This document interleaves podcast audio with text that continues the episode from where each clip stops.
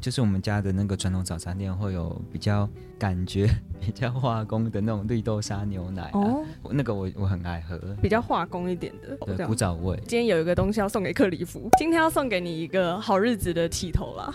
哦，这个是豆浆吗？今天这是专属于你的好日子。这是绿豆沙，对，谢谢你。而且这真的是早餐店的绿豆沙，但是这个里面有绿豆哎，嗯嗯嗯，它不是化工的，对，是厉害的。不管我们现在是不是在过自己喜欢的生活，他觉得每个人在不同的生活阶段，一定都还有很多你不得已去面对的事情。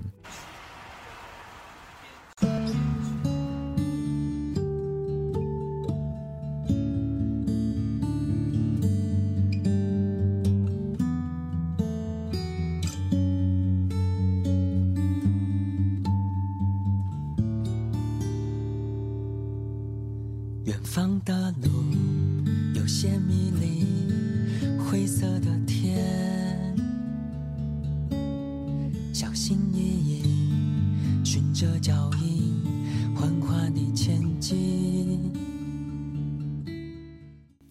所倾听的声音，大家好，我是主持人季瑞。今天的来宾呢，我一听到他的歌曲，就觉得哇，充满着叙事性啊，而且他的心非常的温暖。我们现在欢迎今天的来宾克里夫。嗨，大家好，我是克里夫。是，先恭喜你，你好，发行了首张专辑啊！谢谢。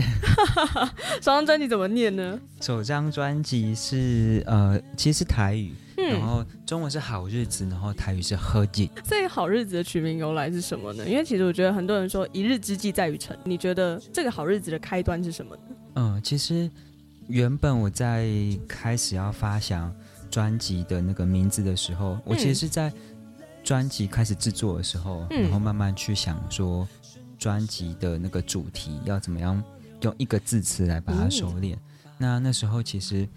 呃，我觉得有时候一个人的想法会有盲点，所以我就是找了几个我觉得平常我很喜欢他们文字的朋友，然后一起来想。然后当然就是我把我十二首歌，因为专辑我想要做十二首歌，我就把十二首歌给他们听，然后大家一起来集思广益这样。嗯，那因为都跟生活有关，然后都然后里面可能也有好有坏，然后又是有人啊，然后有有山啊，有什么的故事。嗯那后来他们就觉得就是，就蛮像就是一个日子，啊、就撕日历啊，然后等等的，很像日常一样。对，然后必须得说，就是一开始也不是这一个好日子的，就是这样子。嗯、大家看到专辑的说，哎，有种子的部分，原本其实就真的很超级直观的，就想说好日子嘛，然后想要把它做成一本日历。哦，原本是想要做日历。我啦，我小时候还有那个天文转盘看星象的、哦、啊，对对对，星座就是它也是课本背后都会有，对对对，嗯嗯嗯，然后就想说把这些我觉得很可爱的元素结合起来。啊，是，所以这张专辑其实现在变成说上面有一个种子啊，对，但是种子是每一张专辑都不同的，嗯、呃，有些会一样，但是因为十二首歌，然后我那时候就想说。找了十二种种子，就是跟对应十二首歌的含义这样。哦，所以但是是随机的，所以其实严格说起来，你有可能跟你朋友拿到一样的种子，有可能不同。哦，然后有大有小，然后不同的颜色，然后又有可能是花草类的。嗯嗯，嗯。所以就是真的，这个就是一个，这个就也是像是一个抽奖，只是大家看得到的。对对对，所以今天我拿到这个是一个，这个是相思树。哦，相思树里面其实它对应的歌是，嗯，一首台语歌叫做。我的所爱，怪所爱，是是是，就是、我非常喜欢这首歌。嗯，他就在讲，就是这一个呃，微微的思乡，然后跟故乡很黏着的那一个情感。嗯嗯嗯，讲到了故乡，讲到了这个黏着感。其实我觉得回归到好日子，嗯，很多人都会觉得说啊，怎么样才叫做好好生活？怎么样才叫做把一天过好了？嗯，对你而言，你觉得好好生活的定义，好日子的定义是什么呢？其实。我觉得，其实每天生活的时候，在生活的那个当下，我觉得比较讲实话，比较真的难去思考说好好生活这件事情。尤其是有时候，我觉得现在大家可能生活都算蛮忙碌的，对对，然后蛮蛮多资讯的冲击，很快速，对，很快速，嗯、然后资讯又很爆炸，嗯，然后很多时候我觉得这样这样的状态也会让我们，如果你是一个比较高敏型的人，就很容易变得很很受到各种的波动的影响，嗯、对，嗯，但是所以你觉得自己是高敏感的人吗？我昨天来测，然后发现是，对，原但是但是还算是一个可控，我算是过了那个高敏的、嗯、的门槛，但是好像还没有到。特高的那种状态、嗯嗯嗯、啊，是、嗯。然后，所以我觉得对我来说，好好生活真的是只能把我现在这个当下，呃，想要完成的事情或是正在做的事情，尽量的做好。然后，嗯、呃，去跟自己感感觉一下自己的状态。如果我那天状况真的是太累，嗯，太不行，那因为反正我现在自由工作者，那我就休息。啊，我觉得就是我的好好生活是需要好好的。知道自己的状态，跟评估自己现现在这个当下的能力在哪里，然后去做适当的调整。嗯嗯嗯。那这样也许一天过后，我再来回顾，然后可以去判断说，我今天是不是一个好好，好的日子？对对对对。但是，嗯，这个状态之后，我又会觉得，在这个回顾的状态之下，也许你觉得那天过得很糟。嗯。但是，可能再过一段时间回来看，可能都会是。好日子是我这张专辑里面想要讲的，因为里面有跟死亡啊、跟什么样的事情有关。可是，也许回过头来看，没有经历过这些，我们就不会成为现在我们的样子。嗯，嗯没错。其实刚刚你说的一些内容啊，它比较像是心灵层面上的一个满足。就是我们要如何去回顾今天的一天，在我们的可能心灵上有没有称作为好日子？嗯，但物质上我自己也会有很多的那个啦想法，比如说今天我喝到一杯很好喝的锅煮奶茶，我就会觉得今天是好日子，是是是，因为我超爱喝奶茶啊。原来，但听说你跟爸爸有个配方。以前那个就是我们家的那个传统早餐店会有比较感觉 比较化工的那种绿豆沙牛奶哦，对，那个那个我我很爱喝，比较化工一点的。现在可能现在大家的标准是比较化工，因为毕竟一杯十十五块二十块，嗯嗯嗯，的绿豆沙牛奶应该不是，可能不是真的绿豆沙吧？没有没有真的绿豆在里面，没有真的绿豆在里面，是是是，就是、但就喝起来刷刷这样，啊、对，但就是又很浓稠，然后。味道不错，甜甜的。是是是是，嗯、所以那算是你小时候自己满足自己的一个小 table，这样。古早味。嗯嗯嗯嗯嗯。其实来到节目的来宾啊，不只要带自己的作品来，嗯，我的节目上也要留下一个深刻的印象啦。嗯，对，所以今天有一个东西要送给克里夫。好。什么印象？让你自己来拆开。好。今天要送给你一个好日子的起头啦。好，可以现拆。现在应该可以拆，可以拆。好。我帮你拿麦克风。哦，这个是，哎，是什么呢？这个是豆浆吗？你可以喝下去看看，获得一杯豆浆吗？还是真的就是绿豆沙牛奶？你喝喝看。好，那我就不客气了。是，今天这是专属于你的好日子。这是绿豆沙，对，谢谢你。而且这真的是早餐店的绿豆沙，但是这个里面有绿豆哎，嗯嗯嗯，它不是化工的，对，是厉害的。我买不到没有绿豆的绿豆沙，没有啦，我觉得，我觉得现在大家都比较。是重视健康了，所以就是比较说谢谢你。是今天这个你可以边喝边边做这个访谈，没关系，我先放着。今天也要创造出一个好日子送给你，谢谢你。希望在这张专辑的陪伴当中，每一天对你来说都是一个好日子。绿豆沙已经是好日子了。嗯嗯嗯，是。那回归到你这张专辑上面，有一首非常喜欢的歌，嗯，但它也是一个台语的名称，对，卡哇吉。嘿，是让你来分享这首歌。卡哇吉其实是。嗯、呃，我专辑里面有两首歌在写同一个地方。嗯嗯、呃，应该说有蛮多歌在写花莲，但是有两首歌，一个是高瓦吉，一个是这首呃这个种子对应的那首歌《挂收爱》。哦，是。他其实在写高瓦 boy，，就是这个地方。哦、嗯。然后高瓦 boy 就是中文是沟仔尾嘛。嗯。因为它其实是，如果你有去逛东大门夜市，嗯，有我有逛过。它就是在前面那条路。它现在是可能上面有停车啊，或是行人徒步区，嗯，但它其实底下有一条小小的溪流，然后那条溪流叫做红毛溪，是红色的红。哇，我完全没有发现，我直接直直的走进去了。没有的，因为看不到，因为那个它上面已经用水泥加盖把它填起来。哦，原来。然后那因为以前有那条小小的，算是比水沟大的小的溪，嗯，所以老一辈的花莲人就会说那边是一个高洼，然后高洼的尾巴嘛，它快要出海了，所以叫高洼尾啊，所以变成一个地名的由来。嗯、对，然后。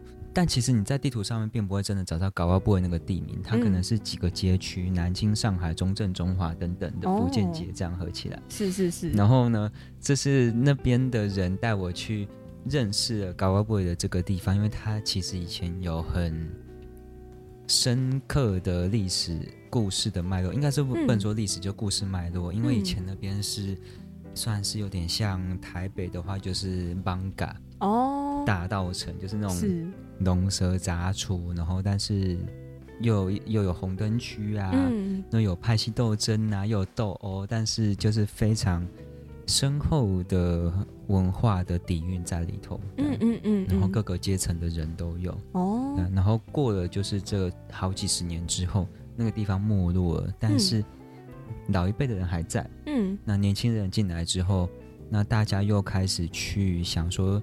想要把这些故事分享给更多人知道。那我是认识高洼部的里长之后，他开始跟我分享他从以前的故事，然后我看着那边从以前的状态，嗯，到现在的状态，然后就后来就有点内化，然后就内化之后才写出这两首歌。嗯嗯嗯。但这首歌在创作前，你先记录了当地大家看到的一个风景啊。对，因为那时候高洼部这呃高洼给这首歌要写的时候。他他是第二首，第一首是过来搜啊，就是刚刚李长在跟我讲故事的时候，哦、所以那首歌的角度对我来说有一点点像是我去想象自己是里长那一辈，嗯、他从年轻到老，然后看着这个地方的状态哦，写出来的歌。嗯、然后第二首高洼给就是那时候他们的在地的年轻的店家又找我去做了一个小的计划，是想要请我采集，嗯嗯嗯，采集声音，因为那个地方。准备那时候就是已经在大兴土木，就是工程的状态。Oh. 他们就觉得说，趁趁最后一刻，嗯，把那些地方曾经有的声音，因为拆掉就没了，对，把那些曾经有的声音留下来。所以我就开始，你就住在一个卤肉饭店的二楼，然后每天就骑脚踏车去采集声音，嗯、然后写完，嗯，采集完之后才写的这首歌。嗯、那那时候，对，然后那个卤肉饭店的老板也是一个。酷弟弟这样，他很年轻，所以我就叫他酷弟弟。他他就是喜欢玩玩街头的艺术，嗯、然后喜欢即可拍，嗯嗯，嗯然后自己又又又又溜滑板啊等等的，也玩了一个计划，是他发给很多人一人一台那种一百块的即可拍，嗯嗯嗯，然后用不同的人的随机发吗？还是来吃卤肉饭就可以获得一台？有些是随机，有些是朋友啊，嗯，然后就请大家拍下他们。眼中喜欢的花脸的角度，嗯，对，可能不一定是，也许不一定是喜欢哦，就是随便拍有可能，嗯嗯，但每个人看到的风景跟角度一定会不一样，对，然后所以我那时候找回了这些人，嗯，然后一个一个问，然后包括我自己有拍一台，然后最后我把所有人这种很有很复杂的情绪的，有对花莲很多热爱的。有就觉得哦，就是过客的等等的，就把大家这些东西整理成就是《高瓦吉》这首歌。是，其实刚刚一开始我先问过你说，哎、嗯，那你在这些来宾当中，你有没有最印象深刻的？嗯、对，就是有一个妹妹，她叫芝荣，是对，小芝蓉。没想到芝荣是我听听说说前十集的一位来宾啊。对，因为那时候她就说她有办过一个摄影展。嗯，叫做得以生活，呃，就是那个得以生活，就是啊，你做什么得以生活这样。嗯嗯嗯。然后，但是它的核心就是，不管我们现在是不是在过自己喜欢的生活，他觉得每个人在不同的生活阶段，一定都还有很多你不得已去面对的事情啊，一定。对，但是你克服了这些不得已之后，你才能得以生活这样。哦，听起来很哲学又很绕口，但是非常的有逻辑有道理。对，那我就想说，天哪，一个二十出头的妹妹，嗯，对我分享了这个，好像活了一辈子才酝酿出的话，然后我就印象超级深刻。是啊，所以，所以那时候就是，嗯，就是对于她的那个即可拍，然后。我是先听到他的分享之后，我才开始去进行我自己那一卷即可拍。哦，所以在即可拍我自己即可拍里头的照片，我一张我自己有很喜欢我自己拍到一张是，因为那时候我去采集市场的声音，嗯，然后市场的声音是很酷，就是我必须要通宵的，因为其实午夜过后市场就开始动了。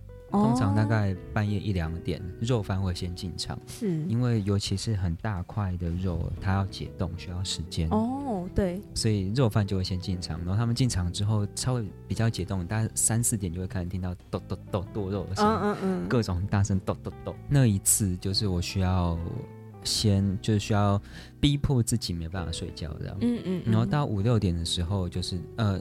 没有到六点，但五点前四五点的时候，菜贩开始进场。哇！所以就是整个半夜，其实市场里面是非常热闹的。嗯、然后一直到清晨五点过后，六点婆婆妈妈进来，那又是另外一个光景，这样。是是是。对啊，那我就是看到里面有一张，我就有拍到另外里面有一张，就是有一个很清秀的妹妹，然后她在肉贩前面就是卖东西，然后她其实对我来说，她。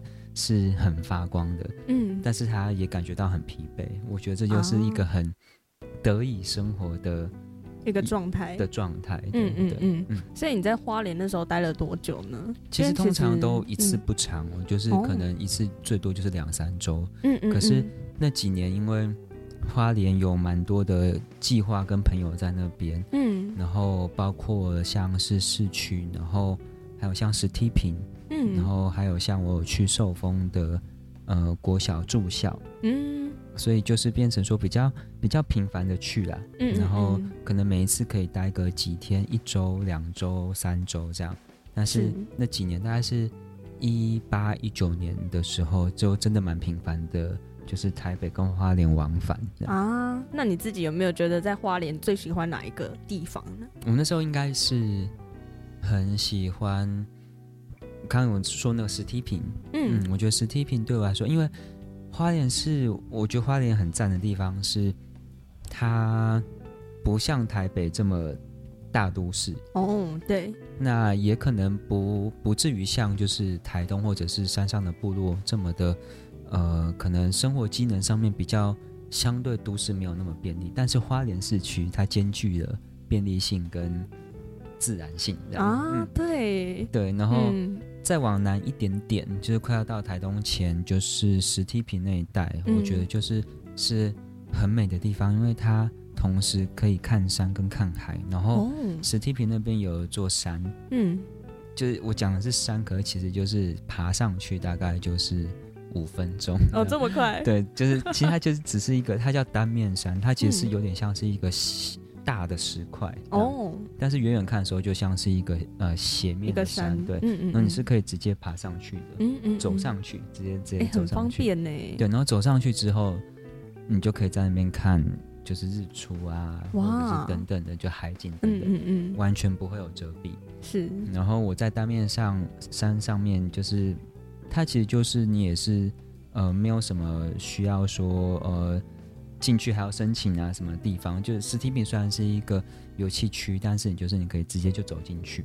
嗯，那我在那边看过日出，然后还有看过就是肉眼就是一抬抬头看就是肉眼可视的银河，哇，就很惊人。然后是看到银河之后，就是就是坐在那边就是发呆或什么，然后就一直看到流星这样。好漂亮的感觉。不是流星雨的时季节，你也随意就看到，可以看得到，因为星星实在太多，多到就是。嗯嗯嗯就是很惊人的状态，光听你形容就会很想去这个地方。对啊，然后非常、嗯、非常非常舒服。当然，我觉得冬天可能会很冷，因为相对来说它的遮蔽就少。嗯，嗯没错没错。所以刚刚讲到了两首歌都跟花莲有关啊。嗯，是它其实算是有点像串联在一起的。对，是。其实我觉得克里夫的声音真的是非常的温暖啊。那先回归到你自己身上，嗯、是你从什么时候开始接触音乐创作呢？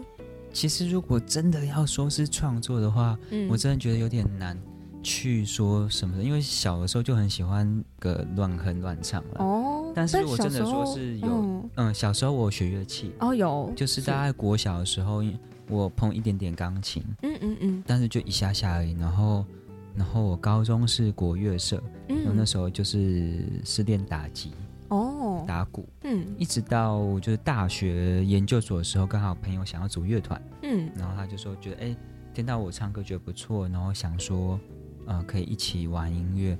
可能刚开始的时候都还是去翻唱，可能五月天啊、张震岳啊这样的时候，做一些 cover 这样。对，都还是做 cover，嗯。然后一直到又就是大家在一起玩了一两年，是不是有机会可以来写，就是就自己的歌啦？嗯，就大家会有一个就是企图、嗯、企图心，也会有个目标在。对对对，想要写自己的歌。如果认真说起来，应该是那时候二十几岁的时候，嗯，大概二十二、二十，对，二十岁出头，然后觉得说想要有自己的作品，然后那时候还有还有一起玩音乐的朋友，然后我们就大概挤了几首歌这样，嗯嗯嗯。但现在现在看，其实我觉得不管什么阶段看，往后看，往前看。应该就还是会觉得很很生涩啦，啊，但我觉得那时候对我来说，就是零到有变成一首歌，然后大家一起把它变成一个音乐的一个过程，嗯嗯嗯，然后是，然后觉得很很有成就感啊，嗯，所以从那时候开始就已经有一个创作的启蒙在了，对，然后只是后来我毕业之后，后来其实大家毕业之后就也没有玩乐团，然后然后我因为那时候。大家想要有好的作品，然后我还想说，哎、欸，我不太会乐器，那我是不是要去学个吉他？哦，我本来就很喜欢，呃，民谣吉他的声音，嗯，所以我就找了一个老师学了，呃，七八个月，不到一年，然后但、嗯、但是有把我觉得基本的，就吉他刷一刷、拨弦啊一些该基本的技巧先。学碰了一下，对，嗯、可后来就真的就毕业，然后我就去了科技业上班，这样，嗯嗯，然后这一上班就是上班了七年，哇哦，比学吉他的时间还长了，对，然后所以有点可惜，我那时候其实有时候真的有时候放假还是想说要拿起来就真的只是摸一摸，嗯、真的只是摸一摸这样，嗯、后面都变成自学了。对，是，但其实这张专辑有一首我也非常喜欢的歌，嗯，然后我就发现，哎，前面这一段听起来就是手机录的一个声音。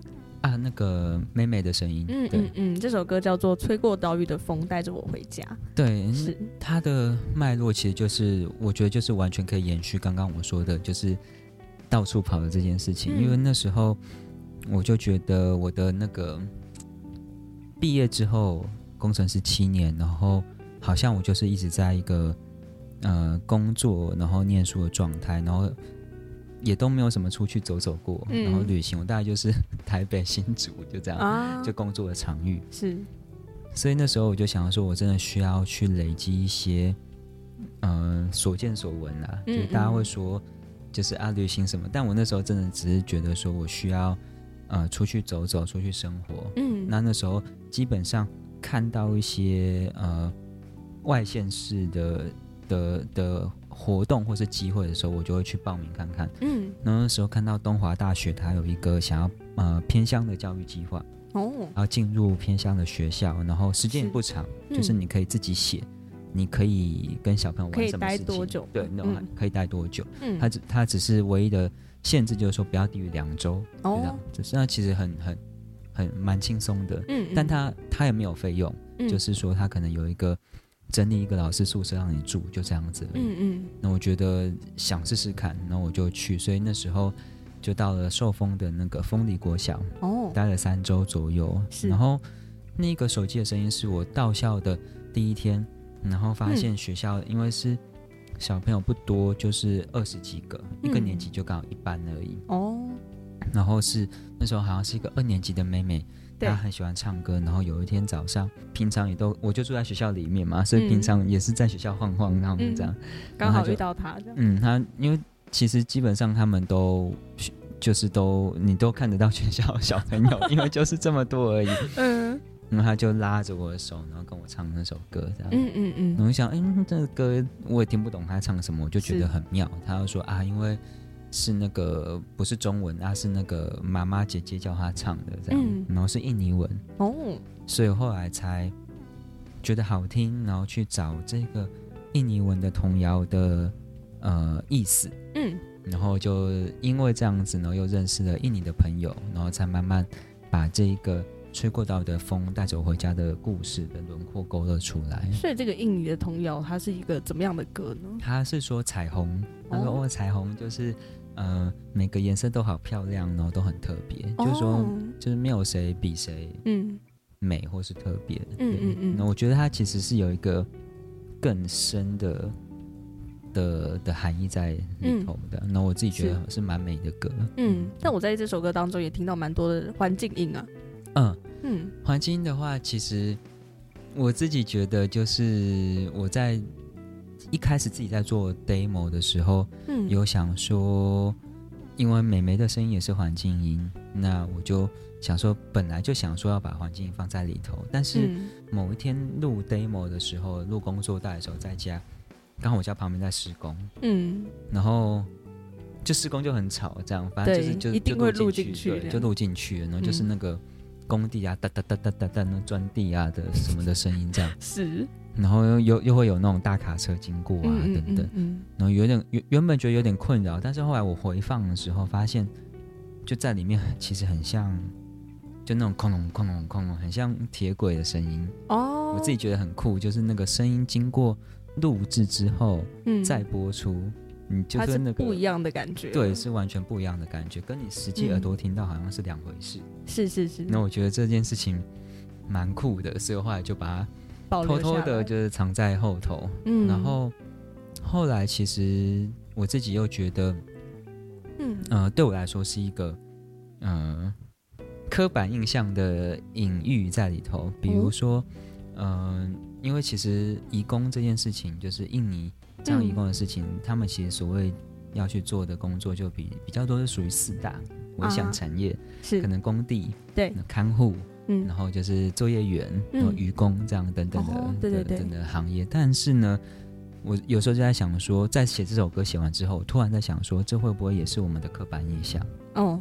因为他们搞不好英文都比我们好，嗯，然后他们可能在那边也是念念完就是很好的高等教育，只是呢，就是因为薪水相对来说没有他们那么高，所以他们过来帮忙，这样，嗯嗯嗯，等等，那那我们可能就是以前都会有一个台台湾人的优越吗？等等的，以前啊，嗯、现在比较好，但其实这很多都出自于我们的刻板印象，嗯嗯，所以。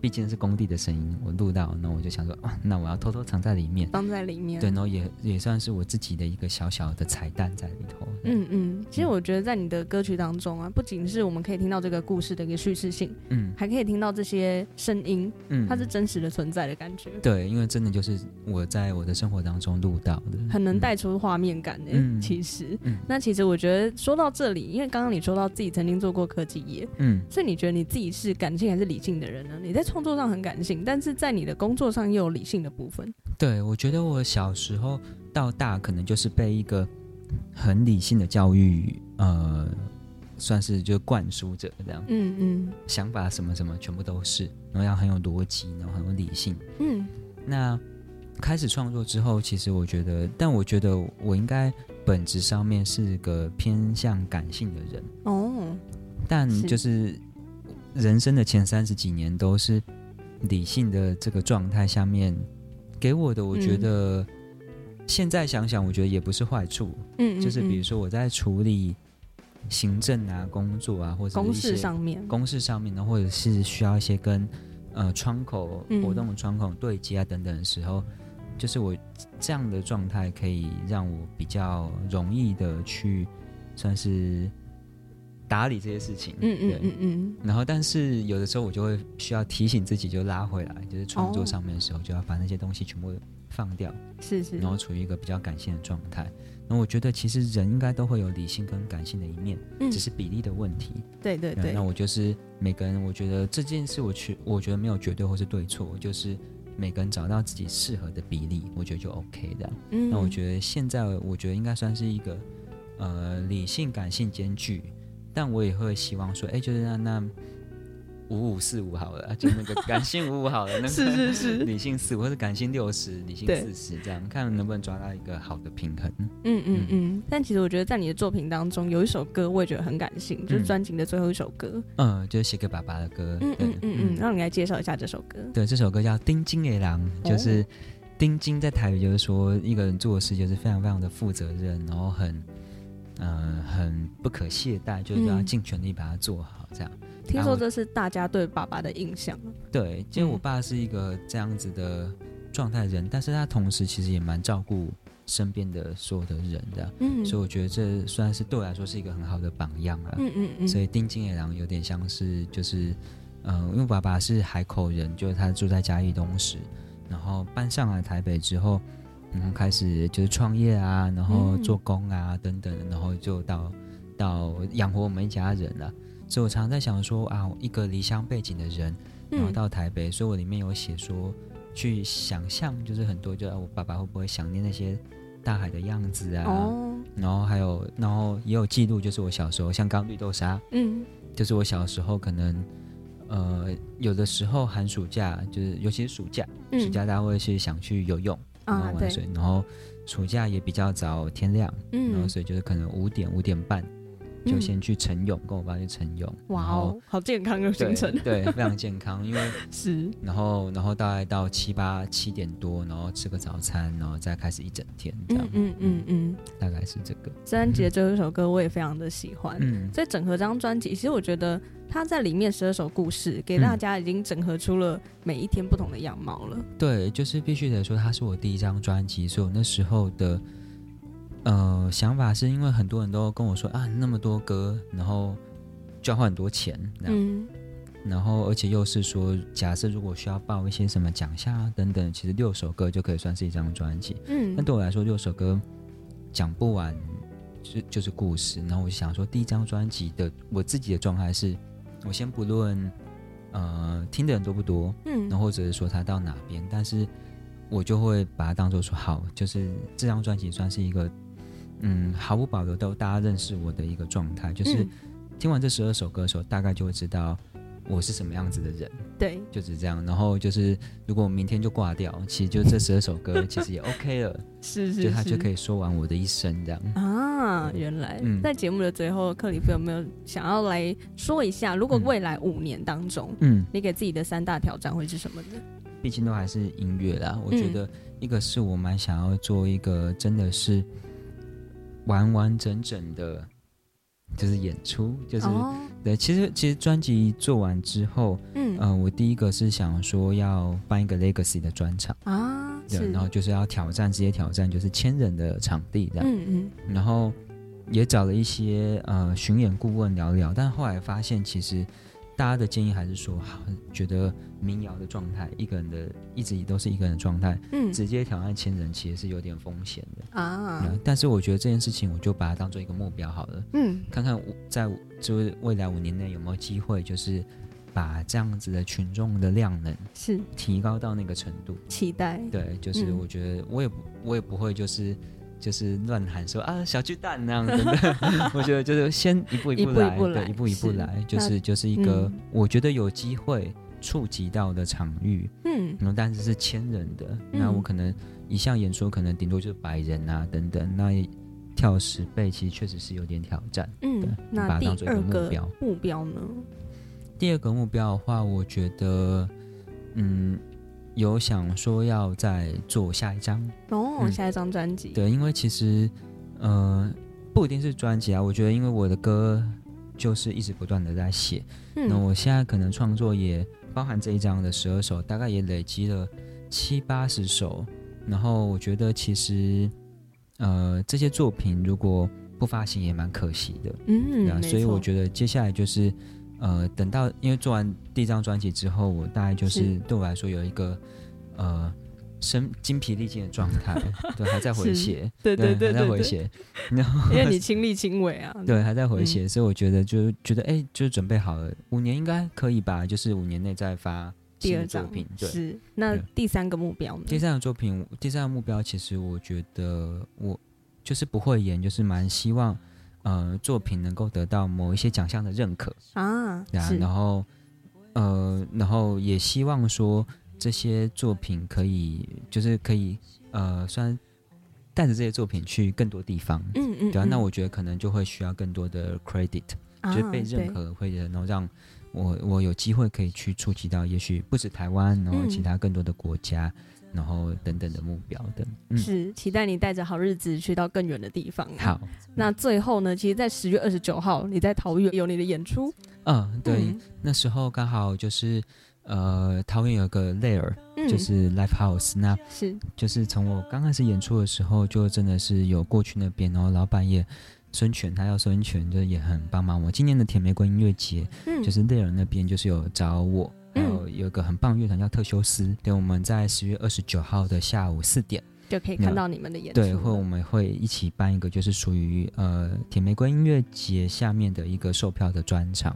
嗯，然后就是反正我们一定会卯足全力，这样欢迎大家来看，嗯、是期待，非常谢谢克里夫今天来到倾听事务所，谢谢，也非常谢谢各位听众朋友的收听，那我们下周再见喽，拜拜。拜拜。